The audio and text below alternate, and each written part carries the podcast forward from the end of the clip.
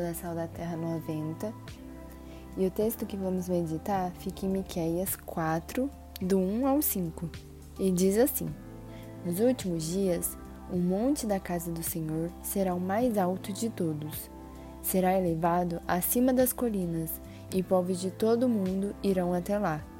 Gente de muitas nações virá e dirá: Venham, subamos ao monte do Senhor, à casa do Deus de Jacó. Ali ele nos ensinará como devemos viver e andaremos em seus caminhos. Pois a lei do Senhor sairá de Sião, sua palavra sairá de Jerusalém. O Senhor será mediador entre povos e resolverá conflitos entre nações poderosas e distantes. Elas forjarão suas espadas para fazer arados e transformarão suas lanças em podadeiras. As nações já não lutarão entre si, nem treinarão mais para a guerra. Todos viverão em paz, sentados sob suas videiras e figueiras, pois não há nada o que temer. Assim prometeu o Senhor dos Exércitos. Embora as nações ao redor sigam seus deuses, nós seguiremos o Senhor nosso Deus para sempre. Bem, trazendo um pouquinho do contexto, Miqueias foi um profeta. No tempo de ministério dele, era uma época de grande contraste social. A classe rica oprimia a classe pobre, explorando eles.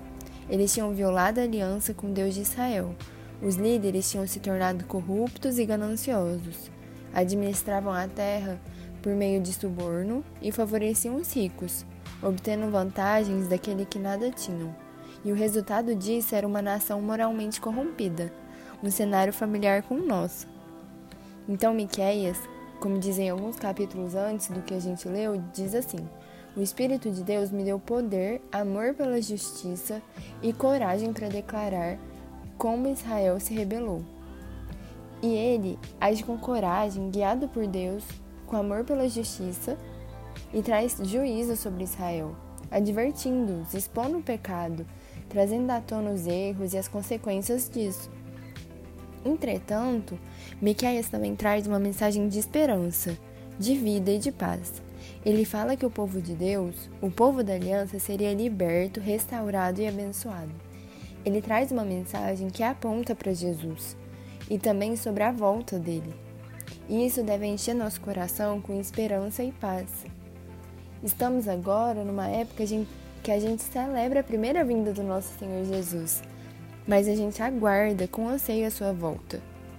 E como lemos no texto de hoje, haverá paz e justiça.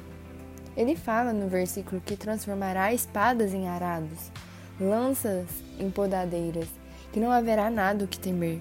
E gostaria de compartilhar essa mensagem inspiradora de Miqueias para olharmos em nossa volta e amarmos a justiça, termos coragem de anunciar o pecado para que a gente possa levantar inconformado com a realidade que a gente vive e trazer uma mensagem de esperança, de paz, de descanso.